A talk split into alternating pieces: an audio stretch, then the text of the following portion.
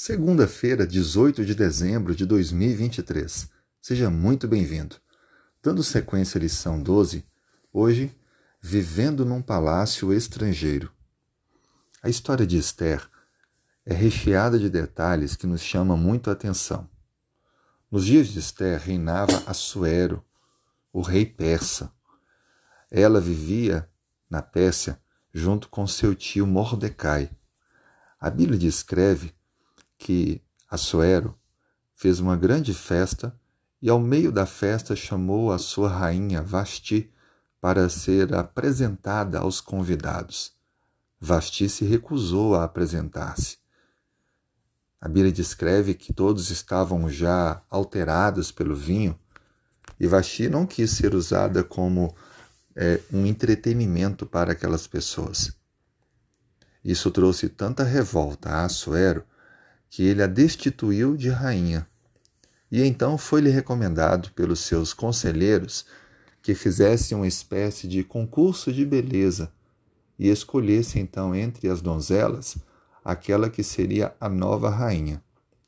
As pessoas passaram então a serem procuradas e toda família que houvesse uma jovem formosa, ela seria selecionada para então se apresentar diante do rei. Mordecai orientou sua prima, sobrinha, Esther. A Bíblia descreve que Esther, junto com Mordecai, estavam imersos na cultura persa. E cientes de que era muito importante ter prudência com relação à convicção de fé que tinham como judeus, veja o que a Bíblia descreve sobre a descrição de sua religião no capítulo 2, verso 10 de Esther. Esther não havia declarado o seu povo nem a sua linhagem, pois Mordecai lhe ordenara que não declarasse. Essa, sem dúvida alguma, foi uma prudência tomada por Mordecai para que nada impedisse Esther de poder concorrer de igual por igual com as demais candidatas, e também para que isso não servisse de algum tipo de instrumento de repressão, já que eram judeus que viviam na Pérsia. E de fato isso fez toda a diferença. É claro que fazer isso não deve afetar o cumprimento dos princípios. Até que ponto nós deveríamos ser discretos com relação à nossa fé?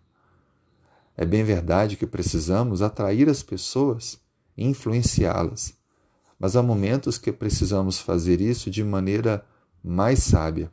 Ao invés de chegar declarando nossa fé, precisamos ganhar a confiança das pessoas, influenciá-las, atender suas necessidades, tornar-nos amigos e então, no momento certo, deixar notório a nossa convicção religiosa. Esther ouviu as orientações de Mordecai. E mais adiante nessa semana, ao longo dos dias, vamos aprender e aprofundar um pouco mais o desdobramento desse dessa atitude que Esther teve. Por hoje, o que devemos aprender é que a prudência ela faz toda a diferença e Deus nos conduzirá para influenciarmos os outros com os princípios da nossa fé. Vamos orar?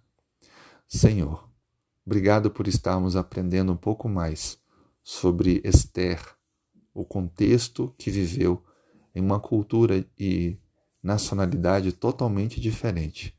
Que o Senhor possa nos iluminar para que aonde estamos possamos também ser agentes de esperança do Senhor. Conduza-nos nesse dia, dirija nossos passos, dê-nos vitórias. É o que lhe pedimos em nome de Cristo. Amém.